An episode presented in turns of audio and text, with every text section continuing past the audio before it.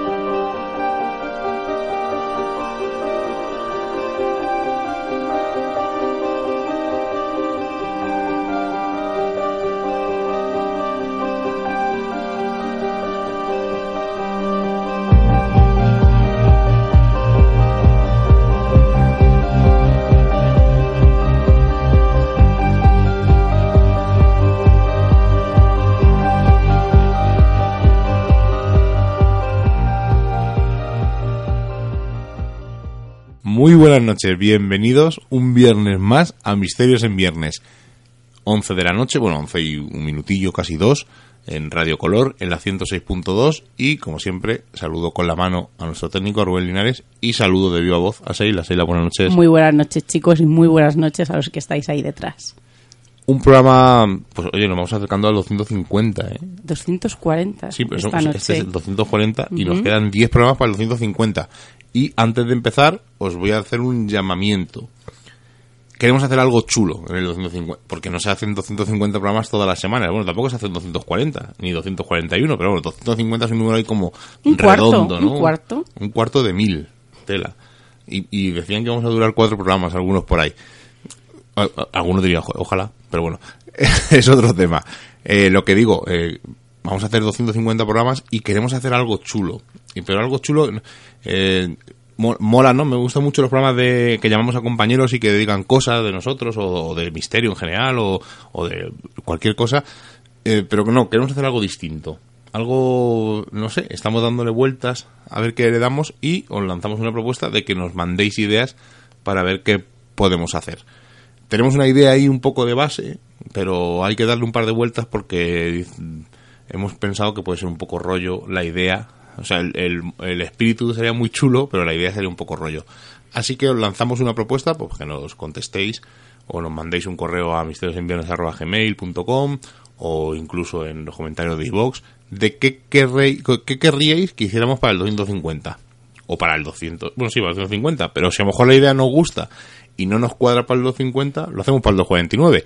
Bueno, ya sabéis, cosas eh, que se nos pasan por la cabeza y os las lanzamos así rápidamente, por lo tanto, ¿qué os gustaría que hiciéramos en el 250? Eh, no, no entrevistar a alguien, sino hacer algo distinto. Alguna...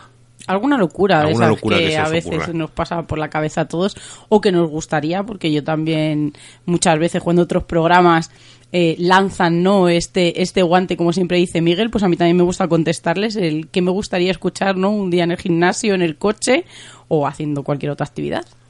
Bueno, ¿y qué os, gusta, qué, qué gustaría que escuchar hoy?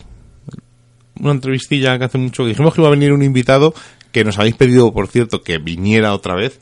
Así que lo hemos hecho, ¿verdad, Seila? ¿Con quién vamos a hablar esta noche? Pues vamos a hablar con Manuel Carballal otra vez, que es un inmenso placer. Además, esta noche yo creo que, que es un tema que, que casi apasiona a todo el mundo. Vamos a hablar de los casos de denuncia de ese fenómeno llamado poltergeist y él además lo ha subtitulado en su cuaderno de campo Intervenciones policiales en supuestas casas embrujadas, la actuación policial y la investigación criminológica y además pone en un ladito contiene documentos oficiales nunca antes publicados. Y de eso hablaremos con él ahora, que por cierto es eh, el tercer cuaderno de campo, hay otro segundo que es el de, vamos a decir, ritos satánicos, ocultos satánicos, como él lo llama, que ya hablaremos en un futuro con él. Y le vamos a preguntar si va a hacer más cuadernos de campo porque, eh, como todos sabéis, Manuel Carvallal es investigador, es el director de la revista del Ojo Crítico, es teólogo, es criminólogo y lleva desde el año 1992 con la revista del Ojo Crítico. Y ahora está con estos pequeños, pequeños en tamaño pero grandes en contenidos, cuadernos de campo. Además, eh, si podéis echarle un ojo en YouTube a los vídeos, a los book trailer, como se suele decir, eh, son muy chulos. Algunos son muy, muy, muy chulos y muy divertidos. Y, por supuesto, recordaros que podéis conseguir cualquiera de sus libros, tanto en Secret Shop, en toda colección, en eBay.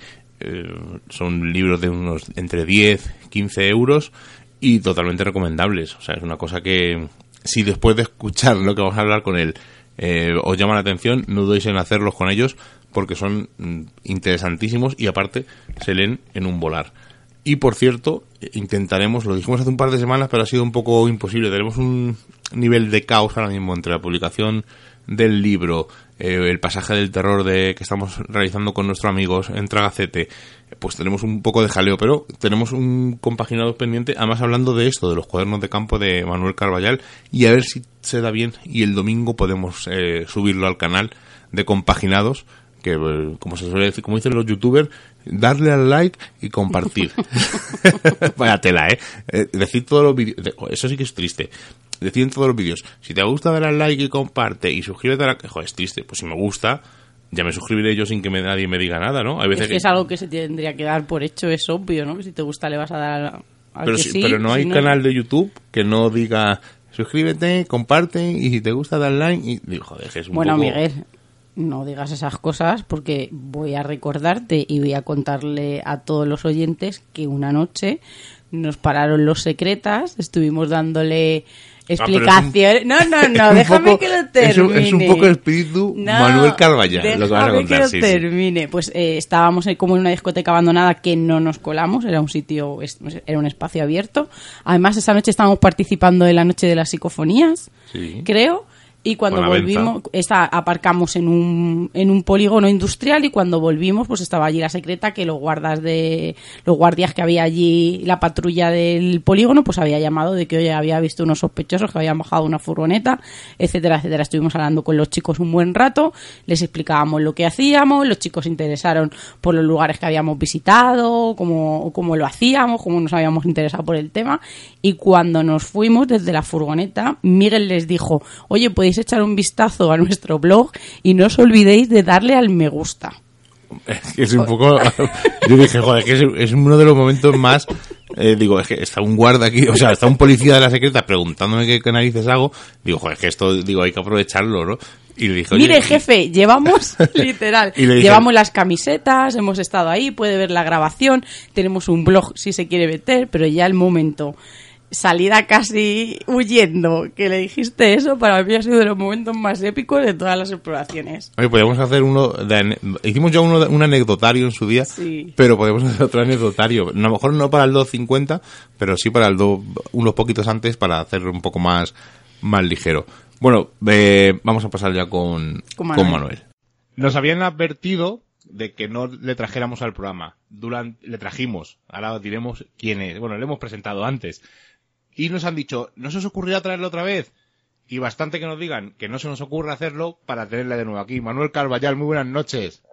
Hola, muy buenas noches. Un placer tenerte de nuevo en Misterios en Viernes, pese a todos esos teletipos que hemos recibido, incluso mensajes por WhatsApp amenazándonos que no te volvemos a traer, hemos dicho, ah, ¿cómo que no hay que traerle? Eh, pues porque no podemos traer toda la semana, si no te tendríamos aquí. Así que es un auténtico placer tenerte aquí. Es broma que no nos han mandado ningún, eh, de, momento, ningún mensaje de muerte por tenerte en el programa. Y lo que sí que es un placer tenerte, como he dicho, aquí en Misterios en Viernes. Pues el placer es todo mío y las amenazas de muerte ya llegarán, seguro.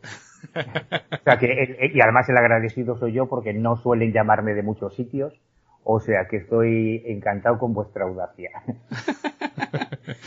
bueno, eh, hemos traído a Manuel porque cuando vino la última vez habló de su primer, comentamos que había escrito un primer libro, pero durante estos tres meses que hemos hablado con él, casi cuatro, ha sacado dos nuevos cuadernos de campo, Uno es el de sectas satánicas o cultos, satánicos y el otro es causa de denuncia poltergeist. Eh, Manuel, con alguna apreciación tuya, con algún pequeño detalle, cuéntanos brevemente de qué va este último libro, causa de denuncia poltergeist. Ah, pues em, es un, resumen, o sea, ya lo he dicho muchas veces, que em, la gente flipa con el caso Vallecas y lo venden como si fuese exclusivo, la única intervención policial en un caso del polter, y eso es una patraña como una casa. Hay cientos de casos de intervenciones policiales en, en supuestos poltergeist por una razón muy sencilla. Porque cuando una familia considera que en su casa eh, están produciéndose fenómenos extraños, pues ¿a quién va a llamar? No va a llamar los cazafantasmas, va a llamar a la policía, bueno, que es una, una familia normal llama a la policía o a la Guardia Civil o a la policía local o a la Archancha o a los Mossos, depende de donde esté, eh, porque es a quien se llama cuando tienes algo angustioso que da igual que sea un hurto, que sea una violación, que sea un caso de violencia de género, llamas a la policía. Y en los archivos policiales hay cientos de casos de intervenciones, de demandas de auxilio eh, a comandancias de la Guardia Civil, a eh, comisarías de policía, jefaturas, y de todos esos casos, que son muchos, yo, porque yo, llevo muchos años detrás de ese tipo de historias, porque digamos que están en el punto de intersección de los dos temas que, que a mí más me, me, interesan. Por un lado la criminología, todo lo que tiene que ver con la criminalidad, y por otro lado el mundo del misterio, de las anomalías, ¿no? Yo llevo muchísimos años recogiendo casos de este tipo, sobre todo lo que me interesa es trascender el testimonio humano, que, que por supuesto tiene que estar siempre, lógicamente, pero intentar conseguir los informes oficiales, los documentos, los expedientes, los atestados, las minutas, los, los, las notas de incidencias, porque es donde los hechos quedan inmortalizados para siempre. O sea, cuando tú hablas con un testigo hoy y vuelves a hablar dentro de dos años y vuelves a hablar dentro de cuatro años, es lógico y es natural que con el paso de los años la memoria va difuminando detalles que se van sustituyendo por, por la imaginación. Sin embargo, en esos documentos que fueron redactados por funcionarios en el momento de los hechos, quedan las primeras declaraciones, los testimonios recogidos para siempre. ¿no? Y en este último libro lo que he hecho es eh, seleccionar 16 casos, eh, Vallecas es solamente uno de ellos, 16 casos de intervenciones oficiales, intervenciones policiales, en casos de poltergeist. Ese es más o menos el contenido. Muy buenas noches, Manuel. Hola, Sheila. Pues eh, llevamos décadas escuchando, leyendo que dentro de los cuerpos de la policía es en algunos momentos eh, echan mano, vamos a decir, ¿no? de esos medium que les ayudan a encontrar gente, a esclarecer casos y esa, es, a mí es algo que siempre me ha llamado muchísimo la atención, ¿no? Que contaran con, con este tipo de personas, ¿no? Que se dedican a un tipo de prácticas. Pero en tu libro eh, detallas, además es una cosa que a mí me gusta preguntar a gente eh, de diferentes eh, pues, profesiones, ¿no? Eh, tanto policía, guardias civiles, comisarios, incluso a, a guardias, ¿no? Eh, normales, ¿no? A guardas de seguridad, que la policía no está preparada eh, para actuar en casos de que cuando, cuando llaman no realmente se ocurriera algún fenómeno paranormal o algo que se les escapara de las manos. ¿Cómo sería esta preparación o cómo sería ese entreno para que los policías estuvieran totalmente preparados para calmar a una, familia con una histeria colectiva en este caso? Claro, pero es muy lógico, yo creo que, se entiende muy fácil. Yo además he conocido, he estado en, las academias de la Guardia Civil y, y de la policía, porque suelen tener museos, suelen tener archivos, y conozco un poco el temario de lo que enseñan allí y a un tío que va, que está opositando para policía, no le enseñan a las técnicas de la Ouija ni cómo hacer psicofonía. Lo que le enseñan es derecho, tiro policial, constitución, criminalística, pues las, las asignaturas lógicas. Entonces, cuando llega destinado a una comisaría o a una comandancia o a un cuartel de la Guardia Civil o a una jefatura de policía, no, no tiene por qué estar preparado para este tipo de situaciones. Y cuando se recibe una llamada, en el 091 o en el 092, la recoge el jefe de sala, notifica a una patrulla que está de, de servicio, oiga, persona en, tal dirección porque un ciudadano eh, requiere auxilio por supuestos fenómenos paranormales. Esto está además registrado así en algunos de los documentos que, que incluyo en el libro y que además no se habían publicado nunca, que es la primera vez que los publico.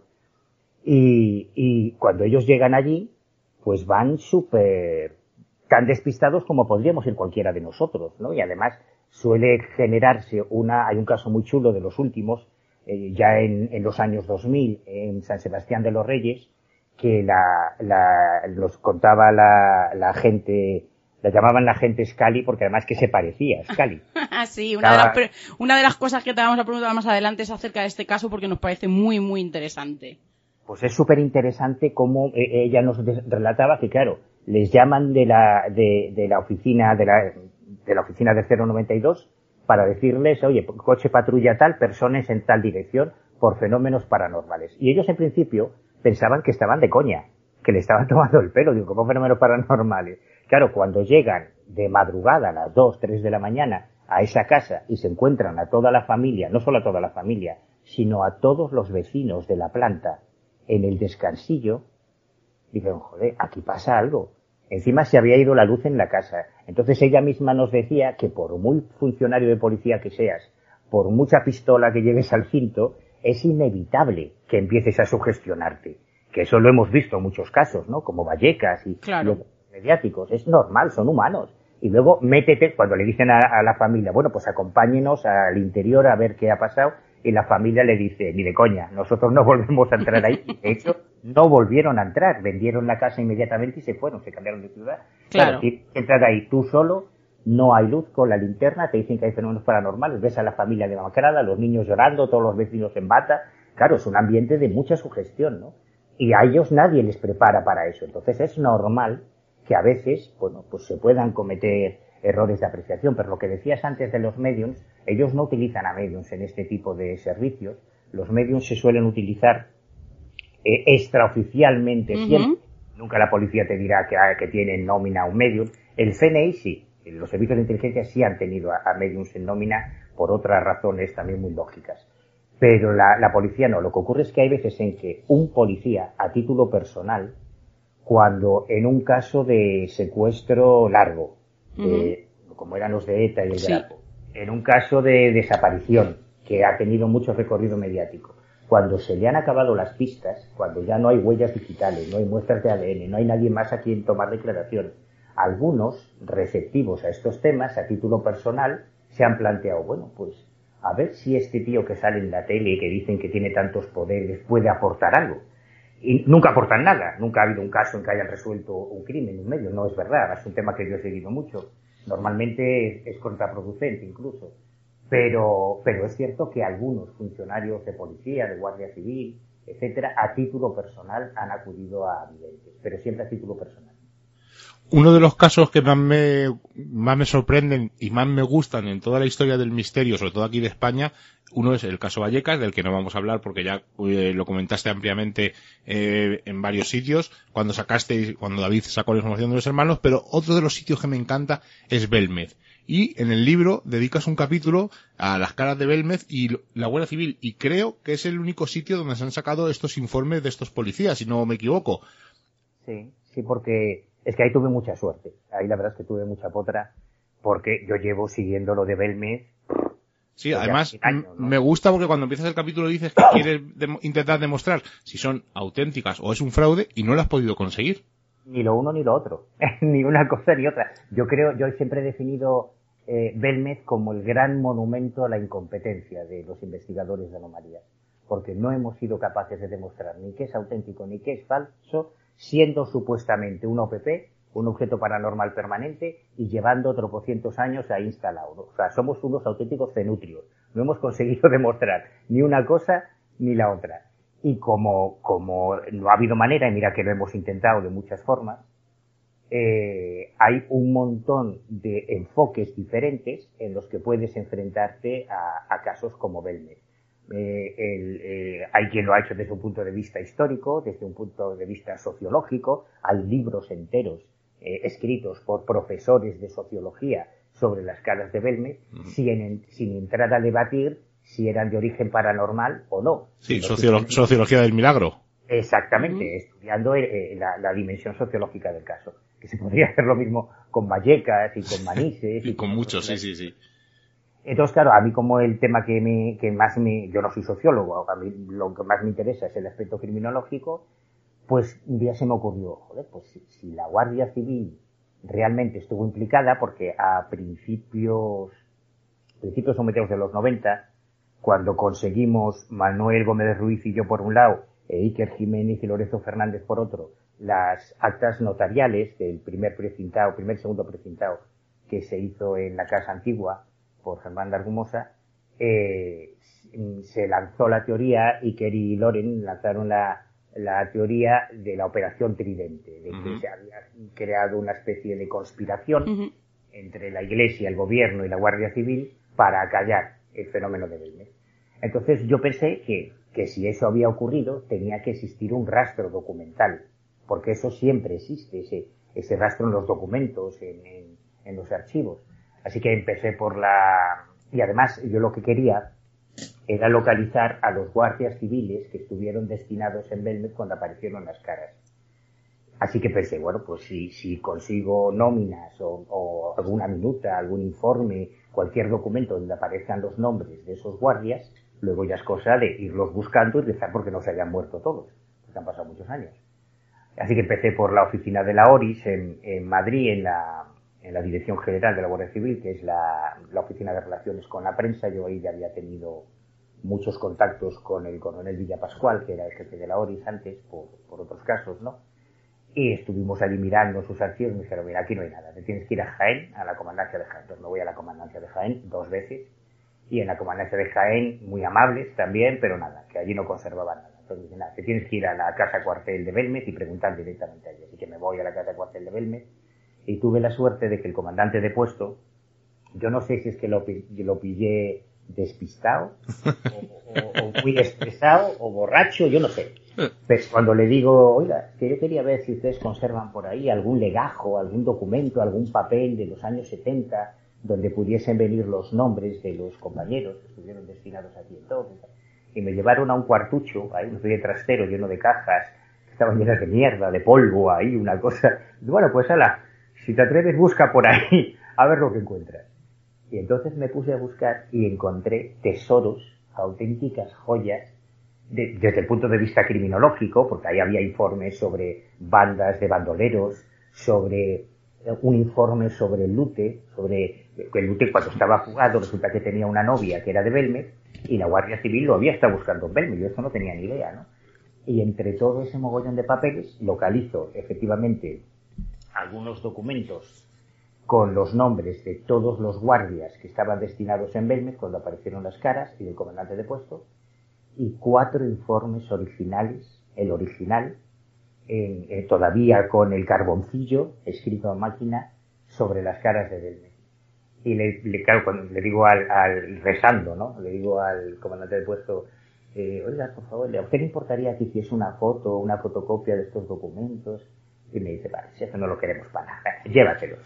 Y puedo decir con orgullo que tengo todos esos originales, incluyendo los de Lute y demás. Y, como estaban los nombres, luego ya me tiré, no sé si fue un año y medio, dos años, localizando uno por uno a todos los guardias civiles que estuvieron destinados en Belmez aquel año. Pude hablar con todos menos con uno. Claro, ninguno vivía ya en Belmez, ¿no? Todos habían jubilado, habían dejado la Guardia Civil, uno estaba en Francia, otro estaba en Madrid, otro estaba y menos uno que vivía en Extremadura y que había fallecido, eh, pude hablar con todos los demás. Y claro, un trabajo de chinos, ¿no? Pero bueno, yo estoy muy orgulloso de ese capítulo porque eh, nunca se había tratado esa dimensión policial, digamos, de los carros de Claro, es una cosa. Además, hay una cosa que siempre se ha, se ha dicho, eh, que incluso la Guardia Civil vigilaba la casa de María porque enfrente se ponían los guardias civiles y tú cuentas en el libro que no, que, es que uno de los policías se jubiló y vivía justo enfrente y que incluso el hombre te dice que, que desde la casa no se podía ver si se pintaba o no se pintaba o si era verdad o si era mentira.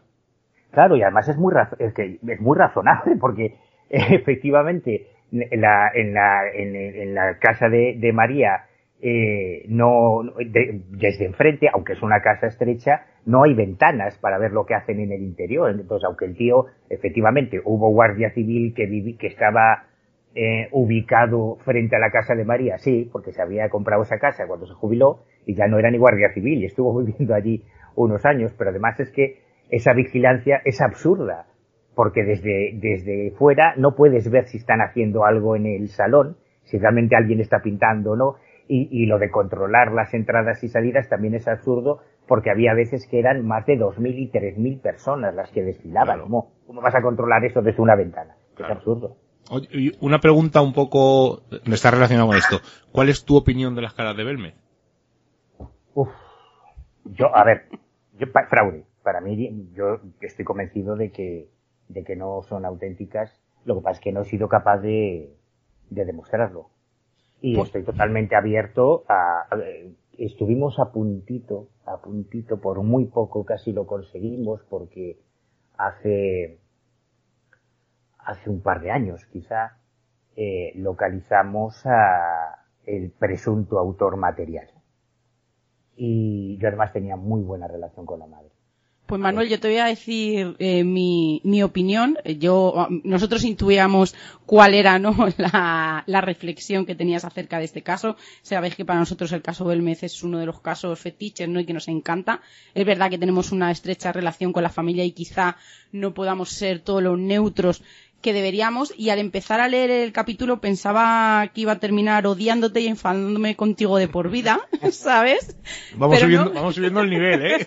Bien, bien, bien. Pero no, no fue así, porque sí que es verdad que me, me impactó mucho en el de que los guardias civiles eh, no pudieran decir que aquello era fraude, incluso algunos apuntaban de que era verdad que había algo que, que no se podía explicar. Y tengo que decirte que, que no te odio. Gracias. No que te odio. quiero. Que te Yo, quiero mucho. que yo tenga una opinión no Claro. significa que sea la acertada y además tampoco tampoco me, me da ningún reparo decir que lo que me contaron los guardias civiles pues era todo lo contrario a lo que yo esperaba. Claro, Entonces, además, además has dicho una cosa eh, que, que últimamente veo que en el mundo del misterio, o sea, tú puedes tener una opinión, yo puedo tener otra, y no por eso ya, porque tú tengas una opinión distinta a la mía, ya ser enemigos. O sea, veo- hay, hay un últimamente, bueno, últimamente no, ya no dijiste la anterior vez que esto es de siempre. de Pero claro. ahora con las redes sociales y eso, pues parece más eso. Pero ¿por qué mm, yo tengo una opinión, tú tengas otra? Yo, mira, yo Belmez no puedo opinar porque, igual que te pregunté en el programa anterior, que te dije, ¿alguna vez has dejado algún caso por cariño? Pues a mí Belmez es ese caso. Eh, tengo tanto cariño a Miguel, tengo tanto cariño a Rosario, a la gente de alrededor, me han abierto sus casas, me han abierto su vida. eh, y quiero creer que es verdad. Es Además, que ni- lo digo ni así, siquiera quiero hemos creer sacado que una es verdad. grabadora, ¿verdad? Nunca hemos hecho Ni nada, una tenemos grabadora. permiso de la familia para hacer lo que queramos, y- pero como quiero creer que es verdad, por el cariño que les tengo, me niego a hacer nada. Prefiero ir allí a Belmez, disfrutar de su gente, disfrutar de la historia, eh, pero ya está, son cosas que como tú dices, ¿no? Que a veces el cariño puede más que intentar sacar la verdad o una verdad y es preferible pues dar un paso atrás, eh, recapacitar y decir, mira, eh, que, mm, tampoco me hace, mm, no me molesta, no están, est- están ahí, No es historia mal, claro. de la parapsicología de España y oye, pues es- la podemos disfrutar, que es, coincido contigo, que hemos, eh, y me incluyo y no debería, hemos sido muy torpes al no conseguir mm, ver si es verdad o mentira, porque está siempre ahí. Y, y- y es que no, es que es hablar de Belmez y es de las pocas veces que se me, se me A corta ver, lo la que palabra. pasa que es verdad, Miguel, que estamos anta- ante una realidad, como en decenas de casos que, por ejemplo, recoge Manuel en, en este libro de campo, en el que, y en este manual casi diríamos, porque, porque hay mucho que estudiar, que sí que es verdad que la palabra fraude eh, está por encima de Sí, pero todo. espera, antes de preguntarle nada, eh, que te ha cortado Seila, cuéntanos, No. si estuviste a punto de, de hablar con el pintor, ¿no? Que supuestamente hizo Sí. las caras. No, no, no, de hecho estuvimos con él, ahí tuvimos que montar una, una pequeña tapadera, eh, David Cuevas y yo, y nos dimos pasar Qué, qué por- raro que salga David. Sois unos verdaderos truanes. Sí, la verdad es que sí, nos, nos hicimos pasar por periodistas de arte, de una revista de arte, para entrevistarle, porque es un pintor bastante consagrado fuera de España, y aprovechando una visita suya a, a España, pues quedamos con él. Y pensamos que íbamos a poder sacarle una confesión, ¿no? Que ya sería cerrar el caso. O sea, si tenemos la confesión del tío, de cómo lo hizo, cuándo lo hizo y por qué lo hizo, eso ya lo sabemos, pero falta que él lo reconozca. Y, y lo intentamos, pero joder, en cuanto salió, o sea, estuvimos como, yo qué sé, una hora, hora y pico aguantando un coñazo de entrevistas sobre el arte, su pintura y sus eh, cosas Qué que a mí jeta me que tenéis.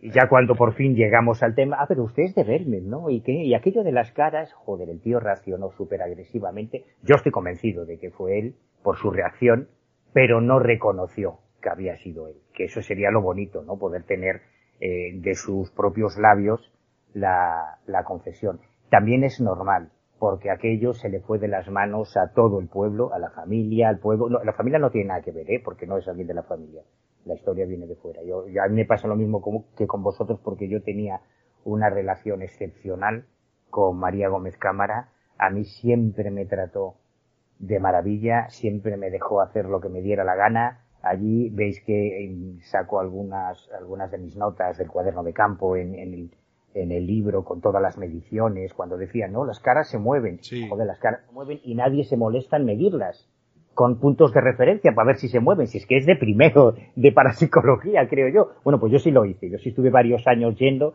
a tomar las medidas de todas las caras en, relación a la pared y demás para ver si se movían y no se mueven, se desdibujan. Por eso te da la impresión de que cambian, pero no es que se muevan, vamos, por lo menos en mis mediciones no hay ninguna, ningún movimiento raro.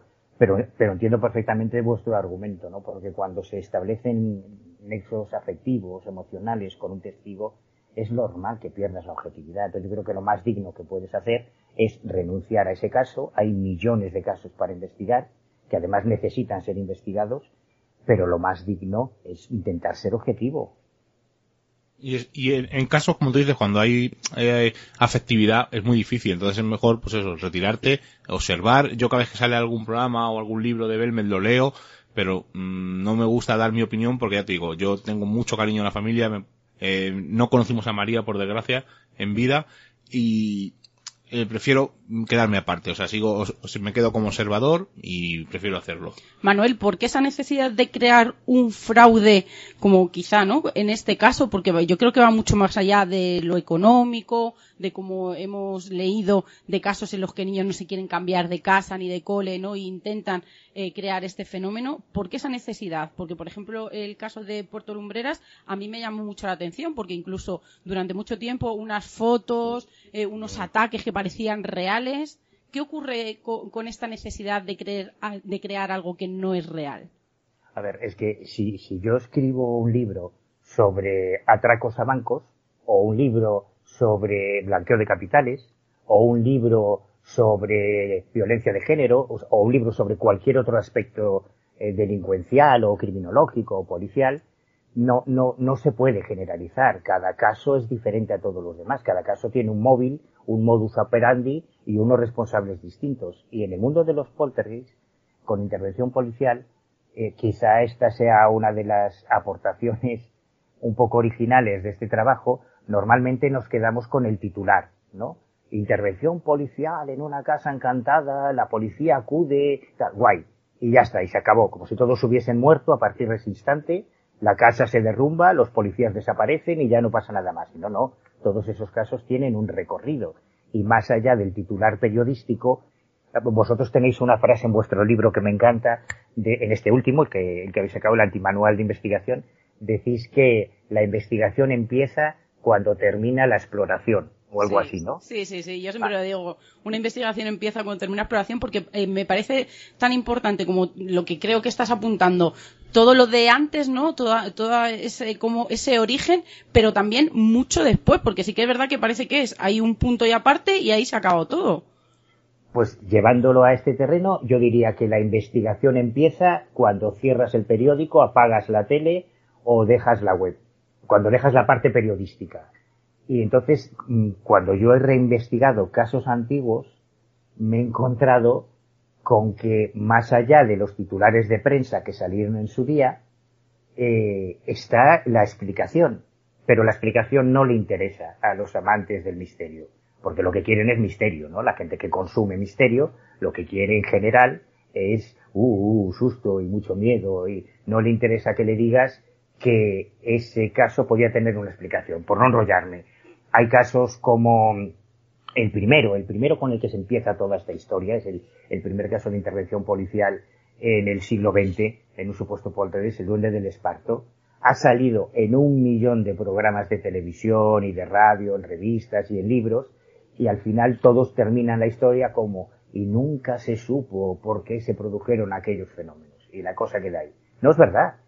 Al cabo de unos días se descubrió que esa casa, y es lo mismo que pasó en Puerto Lumbreras, esa casa estaba a punto de ser subida a subasta, sometida a subasta. Entonces a la familia se le ocurrió que si acojonaban al resto de los pujadores porque la casa estaba embrujada, nadie iba a pujar por la casa y se podrían quedar con ella. Y ya está. ¿Cuál es el problema? Que cuando esta argucia eh, que podría haber funcionado si la información queda restringida al barrio y a los posibles pujadores trasciende y se convierte en un fenómeno mediático, se les va de las manos lo que pasó en Belmez y lo que pasó en Vallecas y en tantos otros lugares. En el caso de Puerto Lumbreras, que mucha gente no conocerá porque no lo han explotado, gracias a Dios, periodísticamente, tanto como podían, es posiblemente el único caso, sí, yo creo que es el único caso, en que en un supuesto poltergeist no es que un inspector de policía como Negri te cuente una historia, no, no. Imagínate que Negri llega a Vallecas con una grabadora, con una cámara de fotos, y todo lo que cuenta que ha visto lo graba y lo fotografía. Eso es lo que pasó en Puerto Lumbreras. Hay una grabación que a mí me la facilitó el inspector de policía que la hizo, espectacular, espectacular, en que se registra el momento en el que el, el testigo es víctima de un ataque paranormal, ¿no? Y sale disparado por el aire, se oyen los gritos de la familia, los gritos de la policía. De hecho, en, en, en YouTube yo subí un fragmento de esa grabación en uno de los book trailers, de los vídeos estos que he montado para, para dar a conocer los libros, ahí se puede, lo puede escuchar cualquiera. Y en otro book trailer sale el policía explicando qué es lo que vio. Y además tomaron fotos y unas fotos, una serie de fotos en las que se, se ve el momento del ataque, en el que el tío cae al suelo y demás.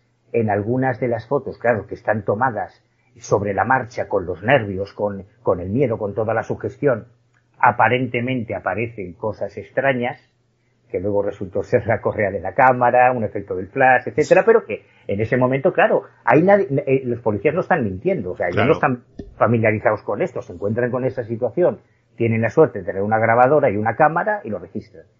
O sea, parecía el caso perfecto, ¿no?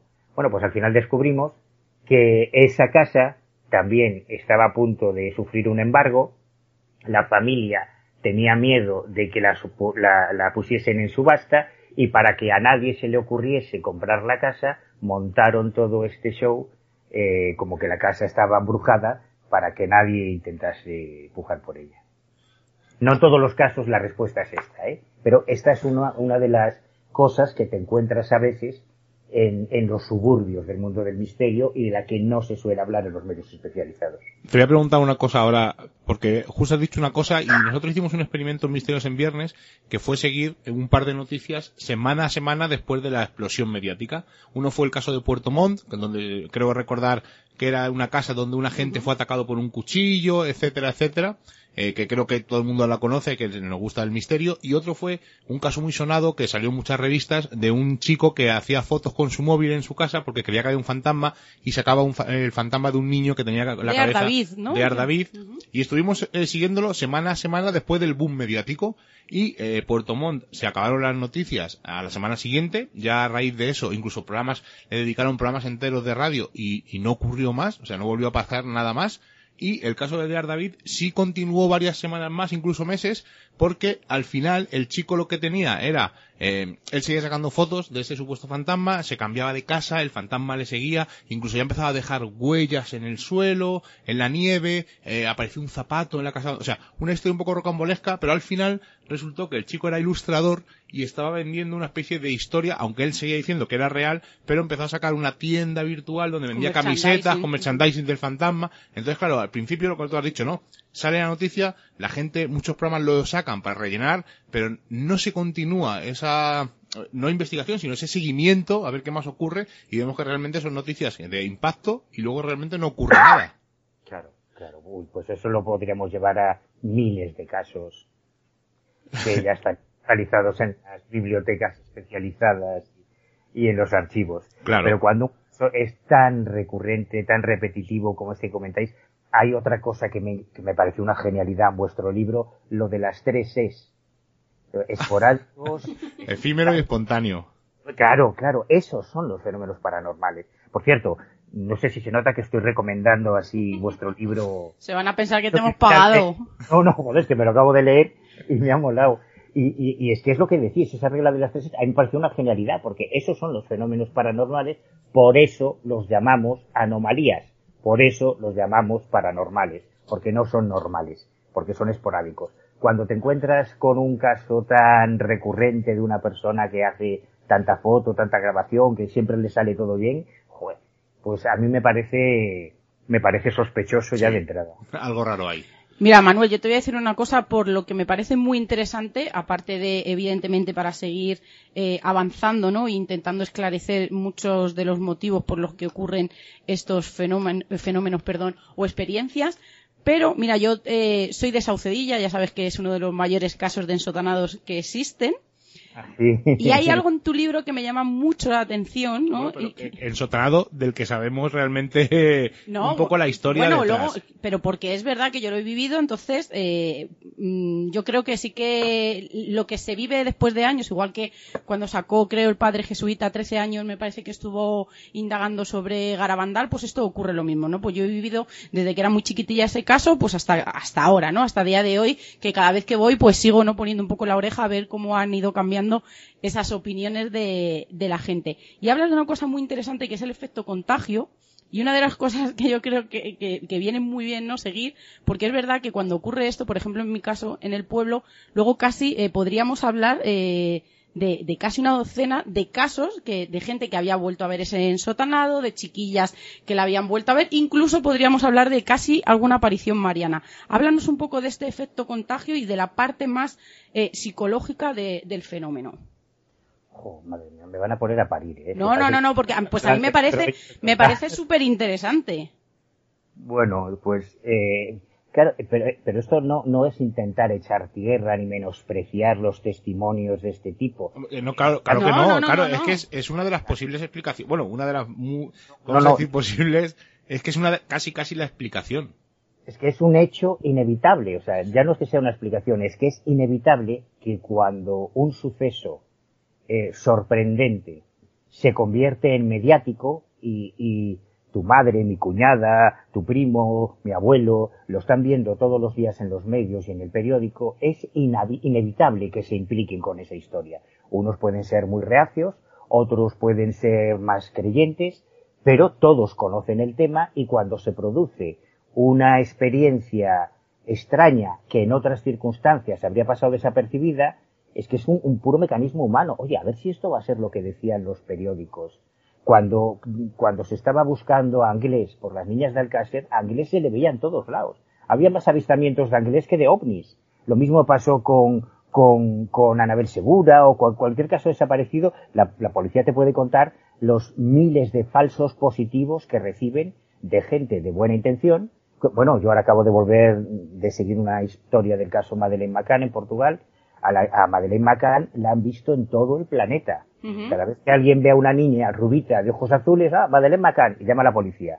Pues no, no, no pasa nada, es, es normal. Y en este tipo de casos, como los ensotanados, yo además eh, toco uno que tiene que ver con una, una auténtica oleada que ocurrió en, en Extremadura eh, desde los 80 y principios de los 90, aunque el caso sigue apareciendo, o sea, tú buscas en, en, en Google o en, bueno, en cualquier buscador la historia del ensotanao de Villafranca de Leganés o de Valverde de Leganés y sigue apareciendo en páginas web y ya se sabe quién era el ensotanao. Era un tío que se había disfrazado de monja para ir a una fiesta, vieron por la calle, claro, llamó la atención porque además iba vestido de monja de las antiguas, de esas que llevan el sombrero este tan grande.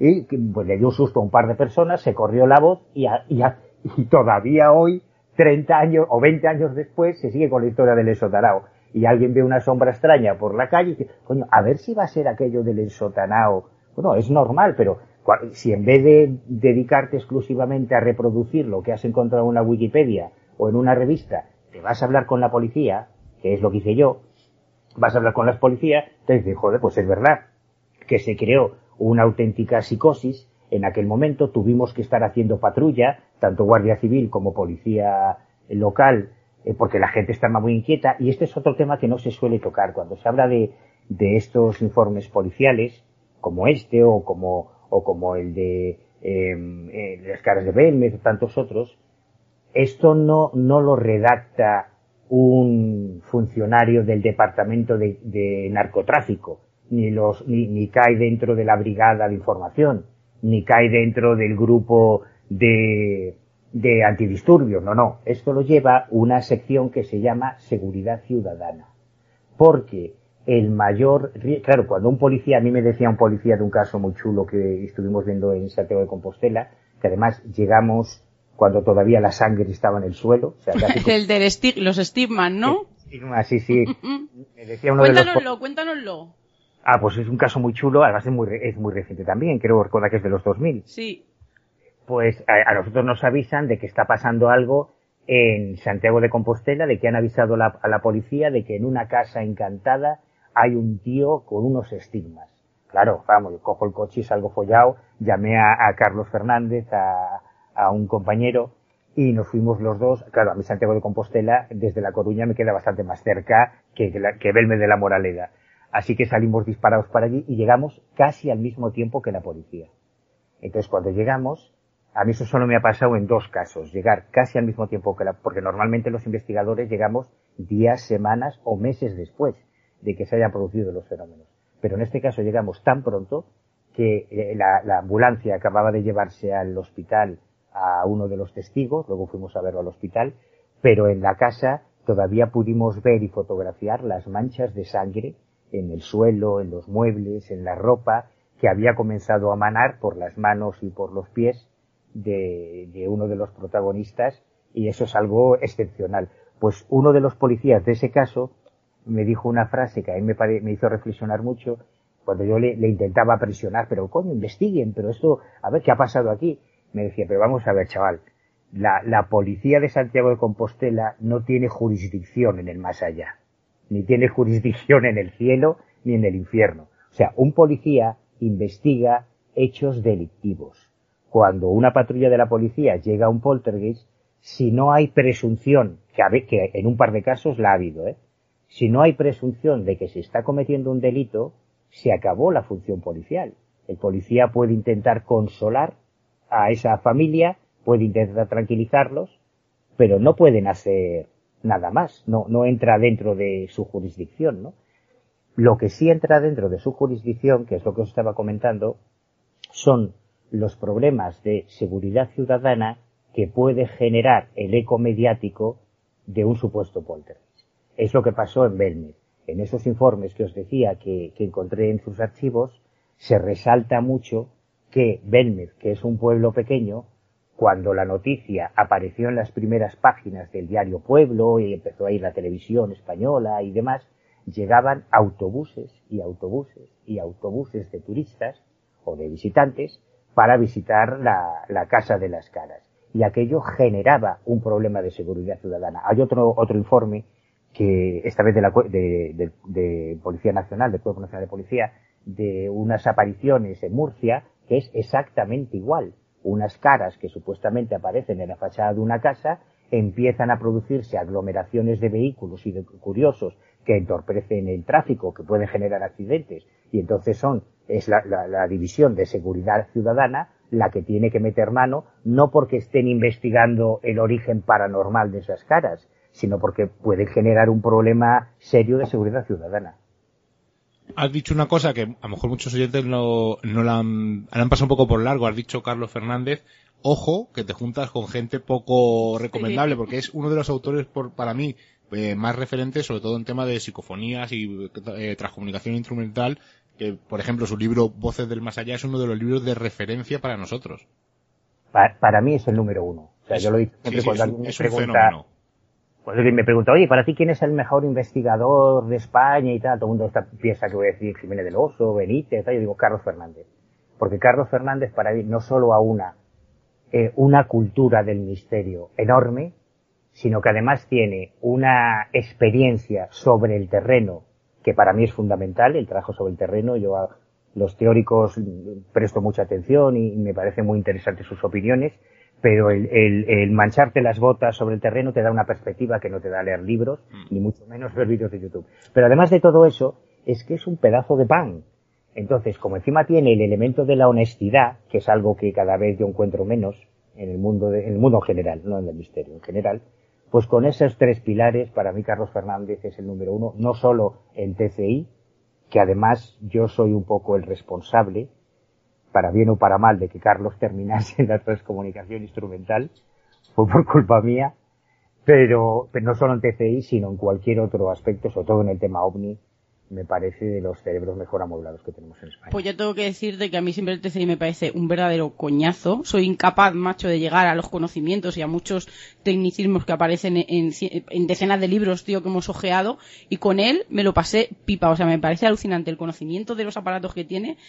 Es más, yo para Reyes como se puede soñar, me gustaría pedirme una radio de válvulas, a ver si me la traen, porque con él, joder, me hubiera encantado ir unos años para atrás y poder vivir todo aquello que él contaba, y de verdad que, que a mí me pareció un libro súper interesante y como decimos, es que echamos mano de él millones y millones de veces, ¿eh? Porque, porque, por eso, por la cercanía. Yo creo que se nota también en el libro, ¿no? Por la cercanía y, y, y, las, y la simplicidad, ¿no? Con la que, con la que nos cuenta. Así que, Miguel, pregúntale. No, te voy a hacer una pregunta de esas que te gustan. Oye, pero eh, déjame, déjame decirte una cosa para que no quede que simplemente estamos vendiendo a Carlos. No, no, no, no, no, Carlos, yo no sé si, si, si esto se puede contar, pero digamos que Carlos, eh, durante una época de su vida, se dedicó profesionalmente a la electrónica. O sea, Carlos no es un teórico al que le mola la parapsicología y se ha hecho un curso del CCC. No, Carlos es que profe y Carlos, eh, digamos que cae en esta situación, mm, yo creo que no pasa nada por contarlo a estas alturas. No, es muy breve. ¿eh? Anabela Cardoso, que, hoy, hoy, se ha convertido en una firma consagrada en estos temas, hace muchos años, antes de que hubiera hecho su primera psicofonía, yo había estado dando una conferencia en Vigo, Anabela Cardoso era la cónsul de Portugal en Vigo, una mujer con unos recursos y una formación importante, y sufrió una muerte de alguien muy cercana, ¿no? Y otra amiga suya, también con grandes recursos económicos, sufrió otra muerte muy cercana. Y lo que le ocurre a muchas personas que pierden a un ser querido es que no se resignan y quieren intentar encontrar una forma de volver a comunicarse con ellos. Entonces un día a mí me llaman a Vela y me dice que si le puedo recomendar un medium auténtico. Y es, y claro, esa es una pregunta muy embarazosa, porque yo no puedo recomendar a un medium auténtico porque no me consta que haya ningún medium auténtico.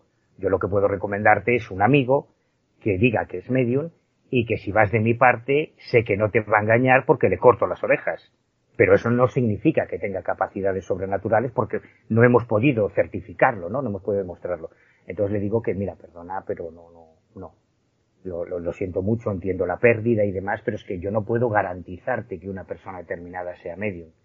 Bueno, no le hizo mucha gracia la coña, pero al cabo de unos días me llamó para decirme que estaba leyendo sobre psicofonía, sobre transcomunicación, y que eh, estaba dispuesta a invertir una suma escandalosa de dinero para montar un laboratorio en Vigo con las últimas tecnologías para conseguir eh, realizar TCI, ¿no? Y, y, psicofonías y demás. Y si conocía a alguien que pudiese ayudarles con la parte técnica. Entonces le dije, hombre, pues una persona por la que yo pongo la mano en el fuego, que encima es de Vigo, está al lado de Vigo y que se ha dedicado a la electrónica y es, está familiarizado con estos temas, es Carlos Fernández.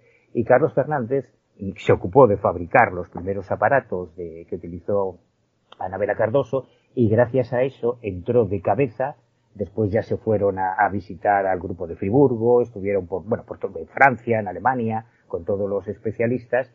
Y Carlos, por eso digo que llegó a la TCI un poco por mi culpa, pero él venía de la electrónica, no al revés, porque normalmente es al revés. Normalmente alguien a quien le interesa el espiritismo, la TCI, eh, intenta familiarizarse con la electrónica para fabricar los aparatos. Y en este caso es al revés. Por eso digo que para mí es excepcional en todos los sentidos.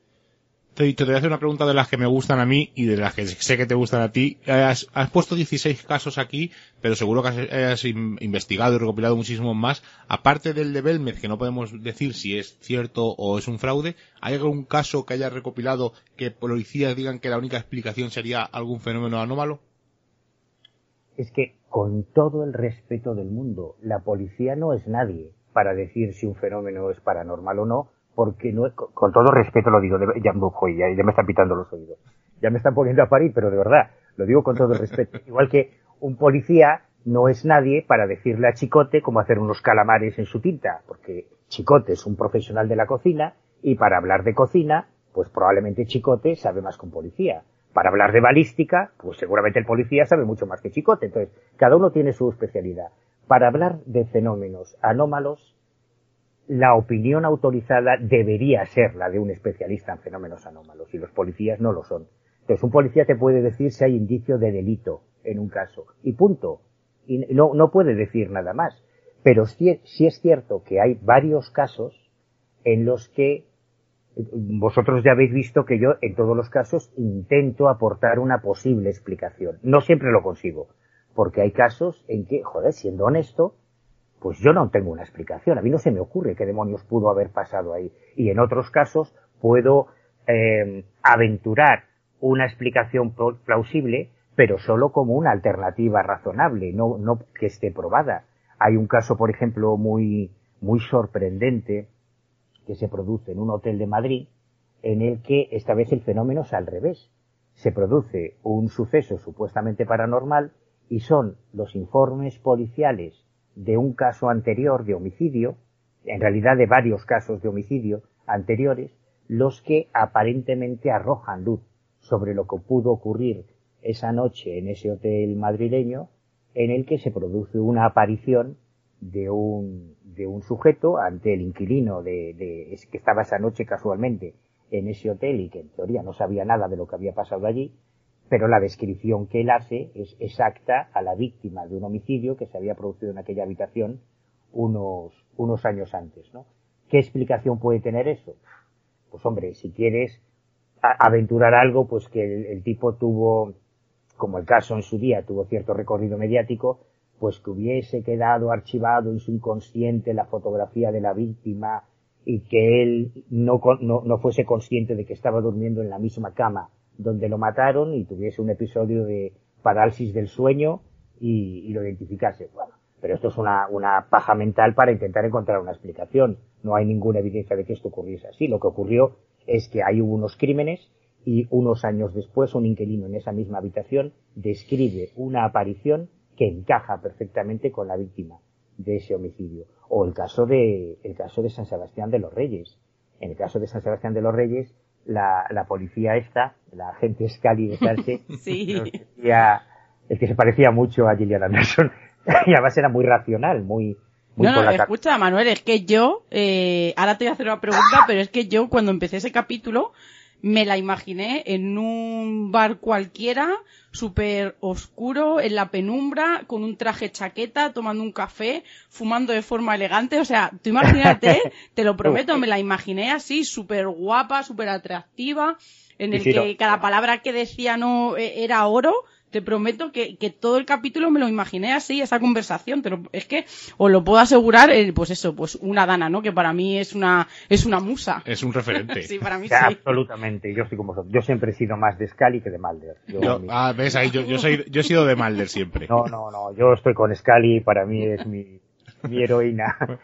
Escucha, Manuel, una cosa, ¿no? Que me la has puesto a huevo, me la has puesto a huevo y tengo que preguntártelo. Te he preguntado que la policía y me has dicho que no es nadie. Ahora te pregunto a ti. ¿Alguno de los casos que has recopilado crees que la única explicación es un fenómeno anómalo? o paranormal, ahora sí que vamos a decir paranormal. La explicación de fenómeno anómalo no es una explicación, es, es como en el caso ovni. Cuando tú dices que, que algo queda como ovni es porque no has conseguido resolverlo.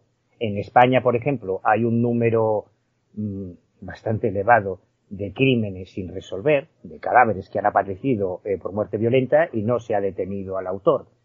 ¿Quién es el autor? ¿Un espectro? No, son casos sin resolver por el momento. Que tú quieras atribuir a esos homicidios una causa paranormal, bueno, pues eres libre de hacerlo. En, en el caso de, de este tipo de sucesos ocurre lo mismo. Hay casos en los que no hemos encontrado una explicación convencional, o por lo menos yo no la he encontrado, que, a ver, que yo no la haya encontrado no significa que no la tenga. A lo mejor es que soy un cenutrio y no he conseguido resolver el, el misterio. Pero yo sinceramente lo intento y sabéis que soy muy cabezón y que realmente yo lo, lo intento. Pero sí es cierto que hay casos, el mismo que estamos comentando de, del poltergeist de Sanse, joder, que la familia inmediatamente vendiese el piso, no quisiese hacer declaraciones a la prensa, que esto ya es rarísimo porque... Eso, ahí quería yo llegar, Manuel, porque me parece, hemos estado hablando de que en ocasiones son casos inventados, en otros es verdad que hubo algún episodio real y, que había sucedido, ¿no? Algo muy extraño, pero cuando el caso se hace mediático lo aumentan, pero es que en este caso es lo contrario. En el momento que se hace mediático y la gente empieza a interesarse por él, ellos empiezan a decir, no, quizá no ocurrió así, quizá fue la niña, ¿qué es lo que ocurrió? Porque aquí hay algo que es verdad, ¿no? Que cuando uno coge el teléfono realmente asustado, llamando a la policía o llamando a un grupo o llamando a donde sea diciendo que hay algo en su casa que les está atacando y que no tienen una explicación lógica, yo creo que, que, es, que para mí sería muy complicado el mentir. Pero ¿qué ocurrió en esta familia para que ellos eh, echaran como para atrás, incluso dejaran su domicilio? Sí, es que eso es lo que a mí más me alucina de, de este caso. Y a mí también. Porque, como bien dices, no solo, no solo no quisieron explotar mediáticamente el tema, con lo cual ya eliminas el móvil de la vanidad, o de la fama para elaborar un supuesto fraude, no, no al lugar a ese móvil, no quisieron dinero, no hay ningún móvil económico. El tema se le fue de las manos en cuanto apareció en prensa y entonces hicieron lo que yo ya me he encontrado en otros casos, ¿eh? no es la primera vez que me pasa, que cuando un testigo eh, de un caso que se le ha ido de las manos, que ha tenido una repercusión mediática que él no quería, cuando tú llegas a preguntarle, oiga, pero esto que pasó, Nana, todo mentira, me lo inventé para cortar el tema, porque no quieren que haya más recorrido mediático. Y luego cuando ya te tomas un café con él y intentas sonsacarle, pero hombre, hombre, ¿cómo hizo esto? Joder, ¿cómo se inventó esto? Pero bueno, vosotros sois periodistas, yo es que no soy periodista, entonces le digo, no, no, yo no soy periodista, yo soy investigador. Y yo, si no quieres que publique nada de este tema, yo no voy a publicar nada, porque a mí no me interesa la divulgación, a mí solo me interesa la investigación. Y entonces ya cambia el tema. Y dice, no, no, bueno, yo te digo que me lo inventé para que me dejen en paz, pero no, no, esto es real. En el caso de Sanse, la, la gente Scali de Sanse nos decía, yo no sé si allí pasó algo paranormal, pero normal no fue. Y es una tía que ya entonces, cuando ocurrió esto, era veterana. Ahora, ahora en la Policía Municipal de Sanse hay muchos más efectivos, ¿no? Pero ella es de las más antiguas en todo el cuerpo de policía. Y ya en aquella época era la veterana en el cuerpo. O sea, que ha estado en muchos casos de todo tipo de situaciones y ella nos decía, mira, yo no sé, no, muy sinceramente además, nos decía, yo no sé si aquello era paranormal o era paranormal, pero yo nunca vi una cosa parecida y el miedo que tenía aquella gente era real, el pánico que transmitían era real. Ellos se fueron de San Sebastián de los Reyes, a mí me costó un poco localizarlos, pero los volví a localizar este año para actualizar el libro y como cuando intentaba hablar con ellos me colgaban el teléfono, en cuanto mencionaba el tema, lo intenté a través de un amigo policía. Y cuando les llamó ese amigo policía, le dijeron que ellos no querían hablar de ese tema, a pesar de todos los años que han pasado, que no querían tocar ese tema, como si realmente hubiese dejado una, una huella de terror, no, no lo sé, no lo sé, pero no, no se me ocurre qué explicación puede tener esta situación. Es, es un caso extraño, además, es uno de los, de los 16 que incluyes en, en, el tercer libro, en el tercer cuaderno de campo, causa de denuncia poltergeist, y te tenemos que preguntar, sé que está liado con el nuevo ojo crítico, pero te tenemos que preguntar, ¿vas a seguir sacando cuadernos de campo y sabes alguno de los temas que vas a tocar? Eh, sí espero seguir sacando cuadernos de campo, si no me da un infarto. Por favor, por favor. Pero porque me queda muchísimo material por sacar, porque hay yo llevo investigando toda la vida y no, me da tiempo a publicar todo lo que hago, ¿no? Entonces queda mucho material que yo creo que puede ser útil, porque no, no tanto por los casos en sí a lo mejor, pero sí quizá por la forma de abordarlos, por los trucos, por las técnicas, por las triquiñuelas que hay que utilizar a veces. Yo creo que eso puede ser una información útil para otros interesados en la investigación. Y yo había pensado inicialmente en unos 10 o 15 cuadernos, o sea que sí espero sacar más. Pero es que tengo tantos temas que no sé por dónde seguir, la verdad es que no lo tengo no lo tengo muy claro. Y, ahora estoy centrado en, en, el ojo crítico, que va a ser un número muy complicado, muy conflictivo, que nos va a traer muchos problemas y por eso está dando un poco más de curro de lo normal. Pues muy Manuel. Estaremos, además, eh, a recordarle a los oyentes que la, la, revista del Ojo Crítico se puede descargar gratuitamente desde la página web del Ojo Crítico. Por lo tanto, cualquiera, además están todos los números, se pueden descargar, es descarga en PDF. Así que estamos deseando que saques esos nuevos, nuevas revistas del Ojo Crítico y sobre todo esos nuevos cuadernos de campo porque eh, yo creo que 10 libros o 15 quedan súper chulos en la estantería y como tienes tantas cosas que contar, Manuel, desde nuestra parte te apoyamos a que sigas eh, a tu ritmo, pero oye, que no pares. No, no, tranquilo que no paro. Puedes estar seguro que no paro. Manuel, ha sido un placer tenerte aquí en Misterios en Viernes. Eh, como ya hemos vuelto a la edición de radio, pues nos tenemos que limitar a la hora. Me tiraría contigo hablando horas, horas y días, porque eh, cada vez que hablamos contigo aprendemos algo nuevo. Es un placer que no te cortes ni un pelo, porque siempre es de agradecer que un invitado no se corte ni un pelo y que cuente las cosas como la siente. Y para nosotros es un auténtico honor tenerte aquí en Misterios en Viernes, es tu casa. Y bueno, te dejo los micros abiertos por si se te ha quedado alguna cosa por decir o cualquier cosa. Hombre, si me pongo a decir todo lo que me ha quedado por decir, tendríamos que estar cuatro horas, o sea que mejor lo dejamos aquí. Mejor lo dejamos aquí o hasta cuando vosotros queráis. Pues Manuel, ya sabes que la puerta está abierta, así que ya sabes que fuera de micro te he dado ideas, no, no es que te las haya dado yo, sino que lo que a mí me gustaría que, que sacaras a la luz, así que te dejamos trabajando, que, que tienes mucho acumulado. Sí, la verdad que sí. Muchísimas gracias y tomo buena nota de tus sugerencias. Un abrazo, Manuel. Un abrazo. Ok, gracias. Y parece que está un poco cojo el programa, ¿no? Porque en el último programa que hablamos con Manuel, Isaac hizo un repaso al ojo crítico.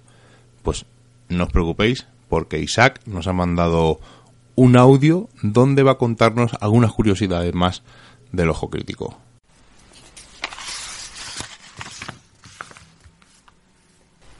De nuevo, Manuel Carballal en Misterios en Viernes. El investigador gallego ya protagonizó un programa en julio que generó mucho debate. Así es, Manuel. Responsable, como dijimos entonces, de un boletín único en el mundo, llamado El Ojo Crítico. Como no podía ser de otra forma, en aquella edición número 228 del programa, en el archivo de papel dedicamos unos minutos a homenajear la publicación a través de las respuestas que el propio Manuel me mandó por mail. Pero quedó algo pendiente. Una de las preguntas que le envié fue en los primeros números de Enigmas apareció la sección de opinión El Ojo Crítico, pero no continuó. No encajaba era una forma de trasladar algo de los boletines a una revista comercial y me respondía lo siguiente ahí me has pillado si te soy sincero no me acuerdo en estos 26 años el ojo crítico ha estado presente de una forma u otra en todos los medios especializados pero sí contaba luego pues que le vetaron por un determinado artículo y me decía que no sabía si se refería a eso. Así que como no lo recordaba, comenté que en próximas entregas de esta sección rescataría la citada eh, sección del ojo crítico y la comentaría. Lo prometido es deuda. Qué mejor que esta nueva entrevista para redescubrir esta pequeña curiosidad impresa.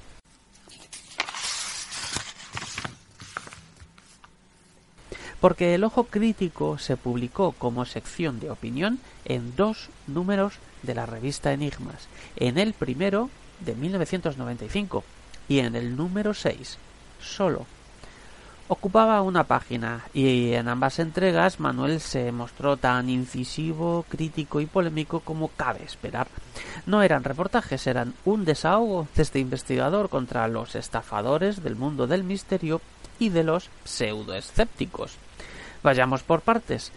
Manuel tituló su primera colaboración como Videntes y estafadores. Narra un caso concreto de uno de esos muchos charlatanes que dicen ver más allá a cambio de buenas sumas de dinero, claro. En este caso, 350.000 pesetas de entonces, nada menos.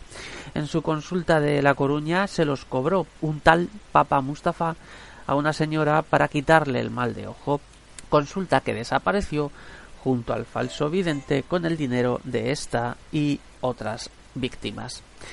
Manuel contaba que estos videntes nómadas protagonizaban solo el 5% de los timos esotéricos en España, que el 60% de las denuncias de, aquella, de aquel país de mediados de los 90 correspondían a víctimas del timo del trabajito, consistente en diagnosticar al cliente que ha sido víctima de un mal de ojo y pedirles dinero para hacerles los citados trabajitos. En el artículo describe otro tipo de estafas y comentaba la conclusión es que la dependencia que pueden generar estas consultas supera el desengaño y la frustración del fraude. Frustración compartida por decenas de sinceros profesionales, con o sin facultades paranormales, que no solo cumplen una función terapéutica al escuchar, píos confesores y pacientes psiquiatras esotéricos, los problemas y amarguras del consultante, sino que realmente intentan ayudar a quienes acuden a sus gabinetes en busca de consejo o calor humano. Tal vez deberíamos limitar el término vidente a esos sinceros profesionales de las mancias.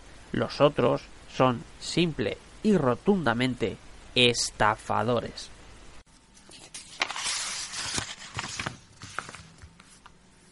Tendríamos que esperar unos cuantos meses para volver a leer de nuevo otra entrega de El ojo crítico en Enigmas. Fue en mayo del 97 cuando Manuel Carballal le dedicó una poco amable página a un personaje que Wikipedia describe como ilusionista, escritor y escéptico canadiense, figura conocida de los medios en los Estados Unidos por exponer fraudes relacionados con la parapsicología, la homeopatía y otras pseudociencias.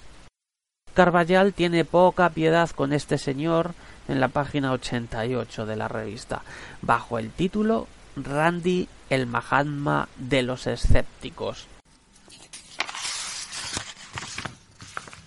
Decía así si hace unos meses denunciábamos los engaños y estafas de los falsos videntes, este mes dirigimos nuestro ojo crítico hacia otro tipo de videntes, con B, dos dientes, provistos de dos colmillos afilados, y cuyo líder espiritual, entre comillas, era James Randi.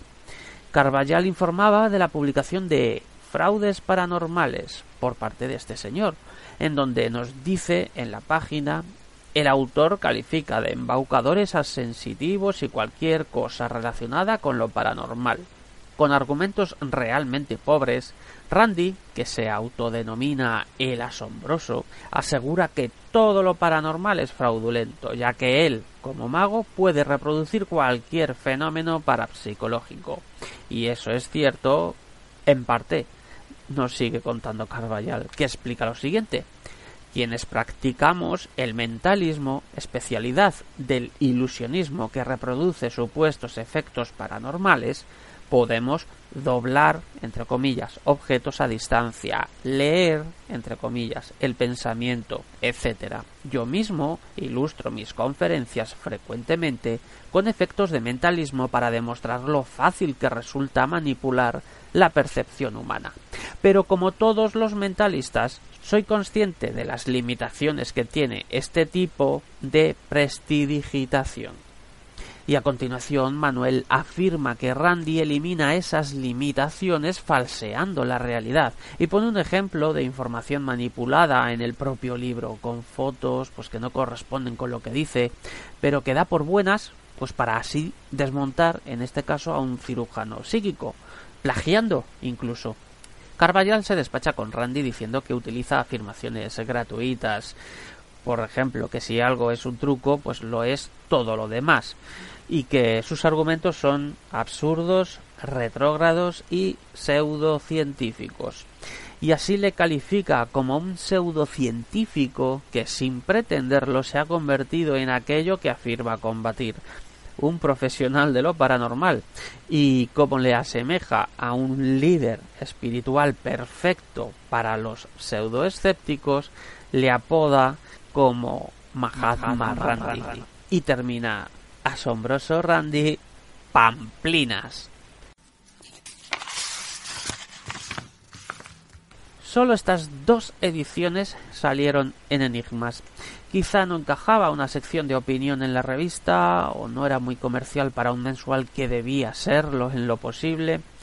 El caso es que la sección El Ojo Crítico no tuvo continuidad, pero sí los reveladores y muy extensos reportajes de investigación que Manuel publicó en la revista. Eh, como ejemplo, pues uno de denuncias sobre los videntes, estafadores, y otro sobre el fin del misterio humo. Pero estas son ya otras historias. Bueno, ha juntado yo creo que dos de sus pasiones. Yo creo que El Ojo Crítico y Enigmas creo que son dos de sus, de sus revistas favoritas de misterio. Es una cosa que nunca no le preguntamos a Isaac cuando decimos que cuáles eran sus revistas favoritas. Y oye, mm, me gustaría que hiciera algún día un archivo de papel eh, recordando cuáles son o, haciendo una especie de ranking de sus de sus revistas favoritas. Isaac, me molaría mogollón, tío, de verdad, un, un ranking con tus revistas favoritas pues yo creo que es la hora de, después de esta noche tan intensa, de hacer una pequeña reflexión, porque sí que es verdad que este cuaderno de campo nos encantó, es un tema que, como hemos dicho al principio, nos apasiona, pero de los que hemos sacado muchas lecturas y sobre todo preguntas que a las que hemos encontrado respuestas, sobre todo no cómo actúa, por ejemplo, un policía a la hora de encontrarse con un fenómeno anómalo, una situación anómala cuando van a algún domicilio o cuando han sido incluso testigos de, de, algo no que se les escapa de las manos y a lo que no tenían una explicación lógica. Y, Manuel lleva razón y es algo que, que he estado observando a lo largo de, del libro porque sí que es verdad y es lógico que los policías no tengan una preparación muy adecuada, que es un poco complicado. Entonces, eh, su modo de actuación, evidentemente, es seguir el protocolo, pues hacer eh, una primera inspección, hablar con los testigos, saber qué está ocurriendo, tranquilizarlos, eh, pues indagar un poco ¿no? en la parte más psicológica del fenómeno y sobre todo de la experiencia y en el estado en el que se encuentran. Y no es muy diferente al que Manuel detalla en algunos de los lugares que él ha estado presente y que es muy parecido esta, esta forma de, actuar. También me ha parecido muy curioso cuando nos ha explicado el efecto contagio, de cómo cuando aparece un caso en el que se hace muy mediático, enseguida no afloran y, y aparecen, brotan eh, en muchos de los lugares cercanos, incluso en otros eh, en, otras zonas del país, casos muy similares y, puede ser no por, eh, por ese reflejo, por ese efecto reflejo y sobre todo el por qué esa necesidad en algunos casos de crear un fraude y al revés, ¿no? como en algunos casos al hacerse mediáticos la familia ha echado un paso para atrás y no ha querido que su historia saliera a la luz. Y sobre todo algo muy curioso, como una leyenda, una historia que ha pasado de generación en generación o como un caso como puede ser el monje satánico que él cuenta de Valverde Leganés y Diabla, como una fiesta popular olvidada puede llevarnos a una visión o una experiencia que a priori podría ser paranormal pero que luego no lo es tanto. Yo creo que, es un libro en el que se puede sacar segundas lecturas, en el que uno puede responderse a preguntas que se ha hecho durante mucho tiempo y sobre todo el ver cómo partes más físicas y psicológicas de que nos ocurren eh, día a día, como el, estrés, eh, una situación como la de los niños que no quieren cambiarse de casa, eh, esa casa que iba a salir a subasta incluso como alguien puede, puede fingir ¿no? unos estigmas, nos pueden llevar ¿no? a crear o hacer creer a las demás personas que en tu casa, en tu domicilio, está ocurriendo algo extraño, algo paranormal, incluso eh, un estado en el que se llega a llamar eh, para que las autoridades acudan a ese domicilio. Desde luego volverá Manuel Carballal en un futuro porque tiene muchas cosas que contarnos y tenemos un montón de preguntas que hacerle. Ya sabéis que eh, intentamos que sea del programa de una hora, ya estamos en, en Radio Color, en la 106.2, nos podéis escuchar desde la aplicación de Radio Color, que la podéis bajar, o si no, pues desde la página web de radiocolor.es. Y ya sí que nos marchamos. Esta semana nos hemos pasado casi 20 minutillos, o sea que eh, no os quejaréis, que últimamente nos, nos estamos pasando bastante. Pero vamos a, como siempre, acabar con los comentarios de Evox en la semana pasada, el programa 239, hablamos de lluvias extrañas, de lluvias misteriosas. Y Ana María Contreras nos dice que es un programa muy interesante, que le gustó. Pues muchísimas gracias. Fercho nos dice, buen programa, qué ganas de escuchar el zoo en vuestras voces. Me imagino que tendréis que organizar algo, poner diálogos, etcétera, ¿no? Bueno, son pequeños arreglos para hacerlo un poco más... Mm, radiofónico más que nada. Y luego dice que lo del vídeo del pasaje de terror pues será un dice que puede ser un puntazo y que tiene muchas ganas de verlo. Nosotros tenemos muchas ganas de hacerlo y lo subiremos al, al canal de YouTube. Laura Correa nos dice, me han gustado las historias de lluvias extrañas que habéis contado, pero he sentido que las contabais con una locución un poco acelerada. Supongo que para que diese tiempo a contarlas todas. Gracias por vuestro programa. Saludos. Creo que lleva razón, porque a mí también me dio la sensación, además, eh, cuando nosotros más o menos eh, preparamos el programa, pues ya vas cogiendo un poco los tiempos, eh, ya son, son muchos. Y sí que nosotros parecía que teníamos demasiada información y cuando nos dimos cuenta eh, parecía que, nos iba a, eh, a, sobrar tiempo. Y yo creo que el error fue nuestro en que llevábamos todo el verano eh, distendidos, en el que no teníamos tiempo y, y, es verdad que podíamos alargarnos y contar las cosas muy despacio, e incluso mm, relatar y pararnos en detalles. Y allí nos dio como un poco de miedo el pasarnos de tiempo y quizá por eso íbamos un poco acelerados. Así que espero que ese, ese error se vaya subsanando y sobre todo el, el, ir cogiendo otra vez el ritmo de la hora que, que, yo creo que nos va a costar un poco, porque mira, parece que nos está costando. Sí, nos ha costado un poquillo. Mogur dice, buen programa chicos, muchas gracias. Alpia Channel nos dice, escuchando los últimos minutos que me dormí. No me extraña, ya lo sabemos, que somos muy Alpia, pesados. que somos muy pesados. Excelente programa como siempre, os quiere cuadrilla. Y por último, Y por último, Segment nos dice, el padre Apeles era un monaguillo en comparación con cualquiera de Sálvame. En eso... final, al final tengo no, razón. en eso estoy totalmente de acuerdo, pero sí que es verdad que, que no, no, voy a quitar ninguna palabra, ninguna coma de lo que dije la, la semana pasada, que me parecía un mal educado, que se salía del tiesto muchas veces, se le iba mucho la pinza y que en ocasiones el levantar la voz no quería decir, sus malos modales no quería decir que tuviera más razón. Pues, o sea, como un risto. Entiendo que es un personaje y todo lo que tú me quieras decir, pero sigo pensando que, que el ser mal educado no, no tiene cabida. Bueno, pues nos vamos. La semana que viene volveremos. No sabemos todavía con qué, porque tenemos un montón de temas e ideas eh, en la cabeza. Aparte, estamos súper pillados de tiempo, pero no faltaremos a nuestra cita. Así que, Seila, buenas noches. Muy buenas noches, chicos. Como ya hemos pasado el umbral mágico de la medianoche y nos reclama el misterio, nos ocultamos nuevamente en nuestras guaridas a seguir con nuestra vida mundana. Y la próxima semana nos volveremos a encontrar con nuevos temas del misterio, los cuales no revelaremos en su totalidad, porque recordad, estáis escuchando en Radio Color, en la 106.2, Misterios en Viernes. Hasta la semana que viene.